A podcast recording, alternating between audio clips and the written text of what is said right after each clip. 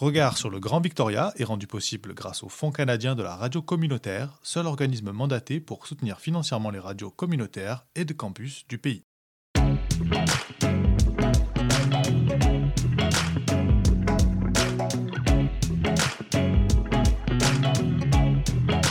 Regard sur le Grand Victoria.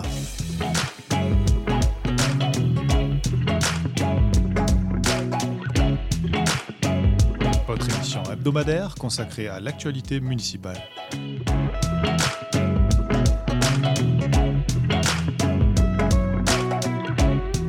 À retrouver tous les mercredis à midi et en rediffusion le samedi à 10h sur les ondes de Radio Victoria 107.9 FM.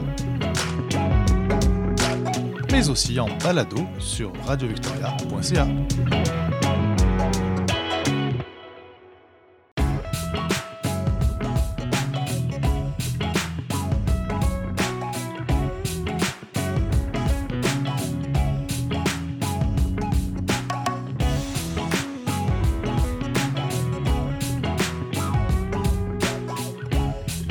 Bonjour à tous, il est midi, nous sommes le mercredi 10 mars, bienvenue sur le 107.9 FM, c'est François Macon au micro pour une toute nouvelle émission de Regard sur le Grand Victoria. Ensemble, vous le savez, nous allons décrypter et revenir sur l'actualité de nos 13 municipalités dans le Grand Victoria. Au sommaire cette semaine, nous évoquerons d'abord les dernières avancées du projet de fusion entre les municipalités de Victoria et de Saniche. Nous irons ensuite à Centrale Saniche qui s'apprête, elle, à adopter son premier plan de développement du transport actif. Et puis notre journaliste Mélinda Trochu nous amène découvrir de l'intérieur le projet de micro-maison mobile en conteneur qui est en train de se construire actuellement à Victoria au profit des sans-abri. Et puis nous reviendrons sur l'annonce du gouvernement fédéral et provincial d'un plan d'aide au logement qui devrait profiter à plus de 2500 Britanno-Colombiens.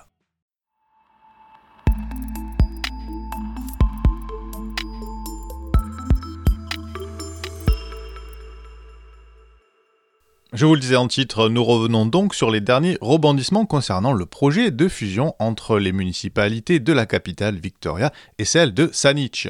Les conseillers municipaux de Saanich ont accepté la semaine dernière de ne pas aborder une éventuelle fusion avec la ville de Victoria jusqu'à ce qu'une assemblée de citoyens, nous y reviendrons, puisse se tenir en personne et en toute sécurité sans risque de propagation du virus. Vous le savez, le processus de création d'une assemblée de citoyens a commencé après les élections municipales de 2018, lorsque près de 67% des électeurs de Victoria et 57% des électeurs de Saanich ont accepté une question référendaire non contraignante demandant s'ils étaient en faveur de dépenser jusqu'à 250 000 dollars pour la création d'une assemblée citoyenne afin d'explorer les pistes d'une éventuelle fusion. Le 1er mars dernier, le conseil municipal de Saniche a donc approuvé à l'unanimité un rapport du personnel contenant une série de recommandations pour aller de l'avant avec l'Assemblée citoyenne sur le projet de fusion, et notamment que Saniche et Victoria acceptent d'attendre que les restrictions en matière de rassemblement pendant la pandémie se lèvent et permettent de nouveau aux membres de se rencontrer en personne.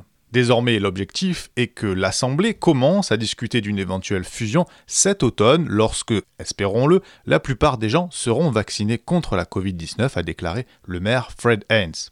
Le Conseil a également eu une longue discussion sur la modification du nombre de participants à l'Assemblée citoyenne.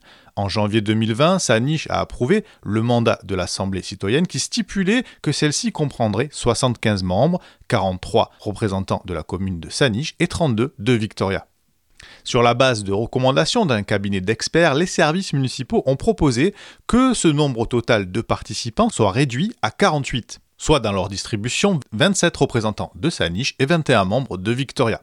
La proposition a été acceptée et Victoria devrait donc examiner dans les semaines qui viennent un rapport tout à fait similaire.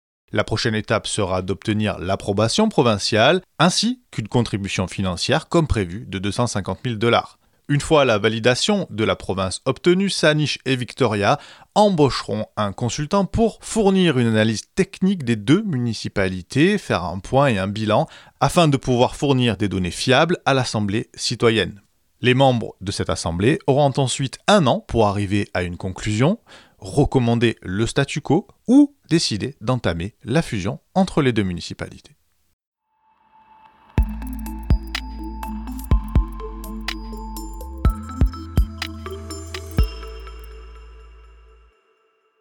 This Thursday evening at Council, we will be discussing a uh, multi unit residential proposal on Edgeware uh, in the Oaklands neighborhood. Uh, if you're interested in that proposal, you can view it online, and we invite you to join us at our council meeting. You can phone in, uh, write in, or pre submit a video if you have any questions or comments to share about that project. Uh, also, next week during the day at Committee of the Whole, we've got some big items coming to our uh, agenda. Uh, one is the TELUS Ocean proposal, uh, new building proposed uh, for Humboldt and Douglas, uh, proposed to be built by TELUS. And at our daytime council meeting, we will be looking at the sheltering bylaws that will come back into effect 247 or no 247 camping after March 31st. So, council will turn its mind to that. And uh, coming up in two weeks, we have uh, on March 18th a tiny home uh, temporary use permit hearing, uh, high interest project at 940 Caledonia in the North Park neighborhood. Uh, March 18th, we're holding a special council meeting, an opportunity for the public to learn more about that project and to give us your input. Uh, you can find out more at victoria.ca, and council meeting starts 6:30 p.m. Thursday evenings. We'll see you there. Et vous venez d'entendre à l'instant la maire de la capitale, Lisa Helps, qui annonce l'agenda des prochains conseils municipaux. Le prochain en date se tiendra demain à partir de 18h en mairie dans la capitale, avec à l'ordre du jour notamment un projet de développement résidentiel dans le quartier de Auckland, le nouveau siège régional de TELUS qui va lui prendre racine dans le centre-ville sera débattu lors des prochaines sessions la semaine prochaine, et puis également le rétablissement des règlements interdisant le camping dans les parcs. Et enfin, l'arrivée dans l'agenda municipal d'un débat pour l'obtention de permis provisoires visant à l'installation de micro-logements mobiles dans le quartier de North Park. Et pour tous ces sujets, si vous avez envie de participer et que vous êtes résident de Victoria, bien évidemment, la maire de Victoria vous encourage à vous rendre sur victoria.ca. Vous pouvez toujours participer aux conseils municipaux en donnant votre avis par des moyens dématérialisés par téléphone et par Internet notamment.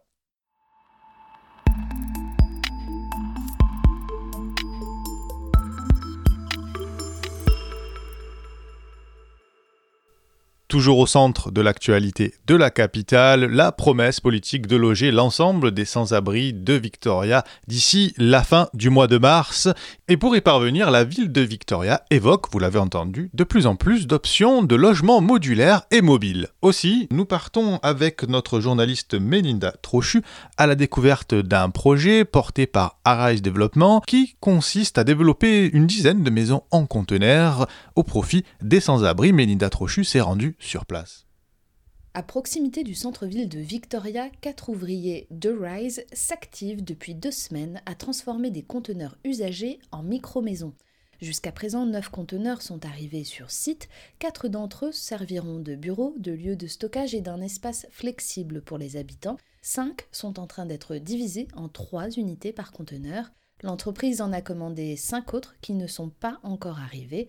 Au total, 30 unités de 9 mètres carrés devraient être disponibles. Ryan Malone est responsable projet chez Arise. Il détaille l'intérieur des unités qui seront ventilées, chauffées et isolées. Cuisiner ne sera pas permis, mais des repas seront livrés. chaque maison va avoir un, lit, un bureau, table, un petit réfrigérateur des lumières, euh, plugs. Alors c'est assez simple. Si tout va bien, Ryan espère finir l'aménagement de tous les containers à temps, mais l'entreprise rencontre des délais de livraison. On espère euh, à la fin du mois de mars ou euh, au début du mois d'avril.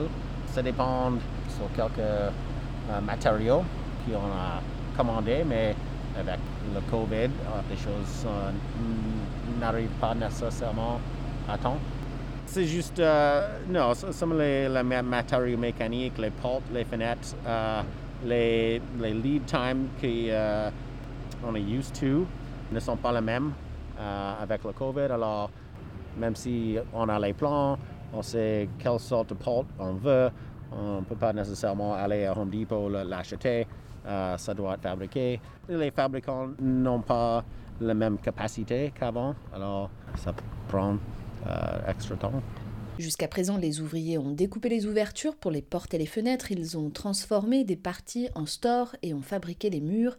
Dans une semaine, la partie électricité devrait débuter. Une fois terminée, ces conteneurs seront la propriété de la Greater Victoria Coalition to End Homelessness Society, l'organisme qui a mené la campagne de financement.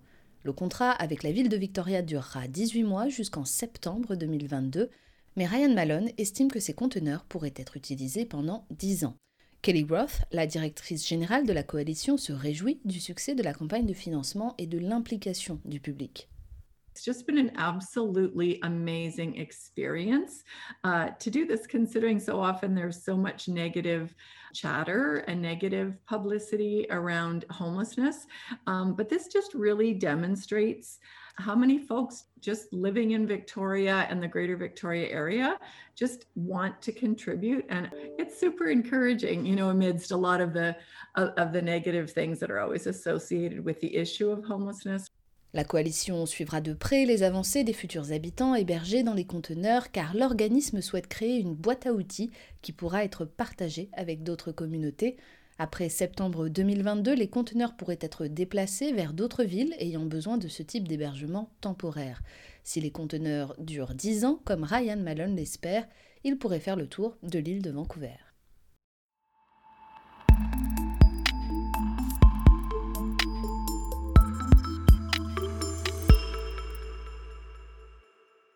Et après ce reportage de notre journaliste Mélinda Trochu, restons si vous le voulez bien dans le chapitre du logement, puisque plus de 25 000 Britanno-Colombiens en situation de vulnérabilité pourront obtenir désormais l'aide des gouvernements fédéral et provincial pour pouvoir payer leur loyer. Ottawa et Victoria s'engagent en effet à verser plus de 500 millions de dollars en 10 ans pour un programme de soutien financier pour les personnes qui ont du mal à faire leur paiement mensuel de loyer. Au Canada, le programme offre un montant de 2500 dollars par an maximum, mais le ministre fédéral de la Famille, des Enfants et du Développement social, Ahmed Hussein, affirme qu'il pourrait être bonifié et revalorisé en Colombie-Britannique en fonction du coût du loyer et de la situation de chaque ménage. L'entente vise à soutenir les personnes qui ne sont pas admissibles au programme provincial d'aide au logement ou à l'aide au logement pour les locataires âgés, précise le ministre responsable du logement de la province David Eby. Les femmes qui fuient la violence familiale, les autochtones et les personnes racisées, les anciens combattants, les jeunes, les personnes handicapées et celles qui vivent en itinérance ou qui sont en risque de l'être pourront en bénéficier prioritairement.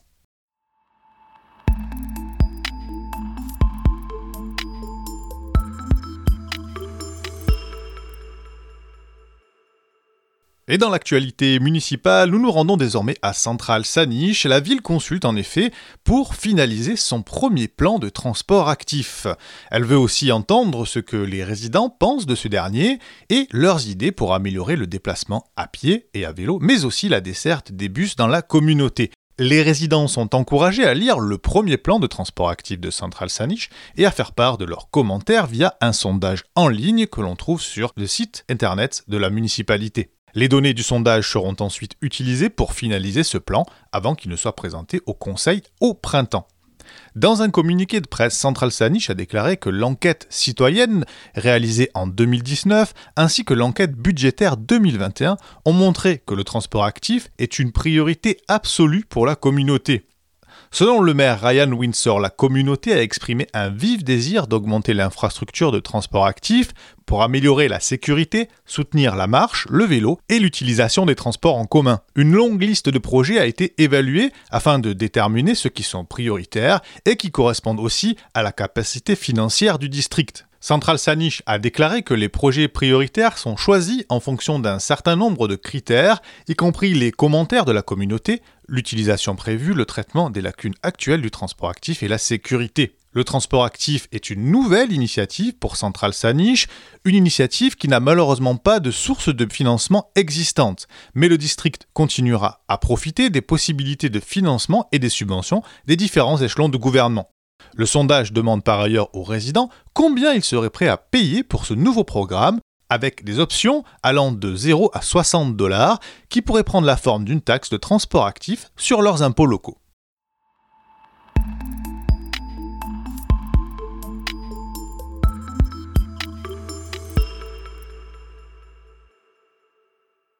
Et toujours à Central Sanish, une contestation de plus en plus virulente autour d'un projet d'échangeur entre Keating Crossroad et l'autoroute Highway 1 ou Pad Bay selon sa dénomination. Un collectif baptisé le Grumpy Taxpayer du Grand Victoria veulent, à la place d'une passerelle de contournement, un véritable échangeur aérien qui remonterait jusqu'à l'intersection de Keating Crossroad et juge le projet actuel, financé par la province à hauteur de 44 millions de dollars, dangereux et insuffisant. Ils mettent en avant le fait que le trafic routier important, généré notamment par l'activité touristique du Butcher Garden, mais aussi par l'importante activité sur Keating Crossroad qui abrite la moitié de toutes les activités manufacturières de la région et qui devrait devenir un moteur de plus en plus important de la croissance économique dans le futur. Tous ces éléments font que les véhicules industriels en direction du nord, les semi-remorques, les bus touristiques et aussi les véhicules privés traversent les rues résidentielles pour se rendre à l'intersection d'Iceland View. Une pétition jusqu'à présent signée par plus de 300 personnes remet donc en question l'option choisie alors que les travaux préliminaires du projet sont déjà en cours. Cependant, la ville de Central Saanich a fait savoir qu'elle encourage tous les groupes et individus à faire part de leurs commentaires à la province en charge du projet d'ici le 24 mars. Pour en savoir plus sur les améliorations proposées et soumettre vos commentaires si vous-même vous devez emprunter cet axe routier, visitez www.gouv.bc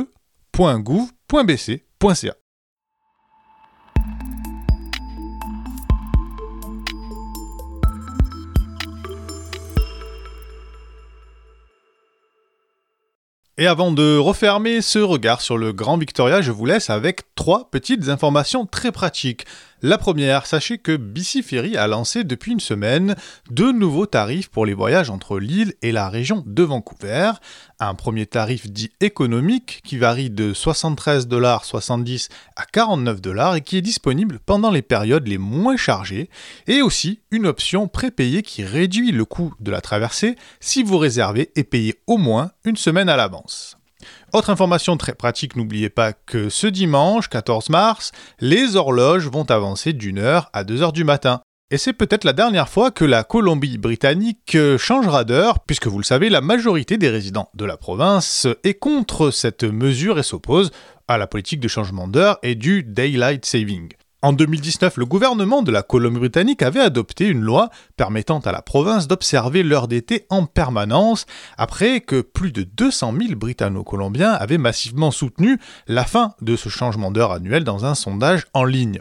Cependant, la province a déclaré qu'elle ne s'engagera pas sur cette voie, à moins que le changement d'heure soit adopté toute l'année, d'abord et préalablement par les États américains de Washington, de l'Oregon et de la Californie. Récemment, le Premier ministre de la Colombie-Britannique, John Organ, a réaffirmé que ce changement d'heure ne se ferait qu'à cette condition, et que de toute façon, le programme avait été retardé des deux côtés de la frontière en raison de la Covid-19. Et enfin, avant de se quitter, je ne saurais que trop vous recommander, si vous envisagez, avec l'arrivée du printemps et le retour des beaux jours, de planifier une excursion en camping, et eh bien, de réserver le plus rapidement possible sur bcparks.ca. En effet, depuis la réouverture du site et des réservations lundi, le site a enregistré plus de 6000 réservations en moins de 4 heures, et il n'y a déjà malheureusement plus aucune place disponible pour la fin de semaine de Pâques. Le site a expérimenté et expérimente toujours de très grands et importants volumes de demandes à traiter simultanément. Mais le ministère de l'Environnement indique que 100% des demandes seront bien traitées et qu'il faut être patient, quitte à renouveler plusieurs fois sa demande sur le serveur.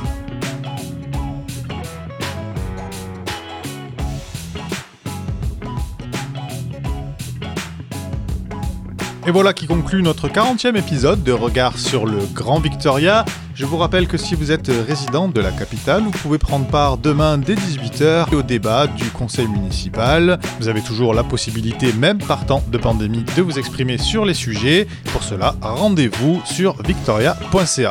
Quant à moi, je vous retrouve avec très grand plaisir mercredi prochain à midi pour une nouvelle émission, et puis également ce samedi à 10h pour la rediffusion, et en tout temps, évidemment, vous le savez, sur notre site internet radiovictoria.ca en balado.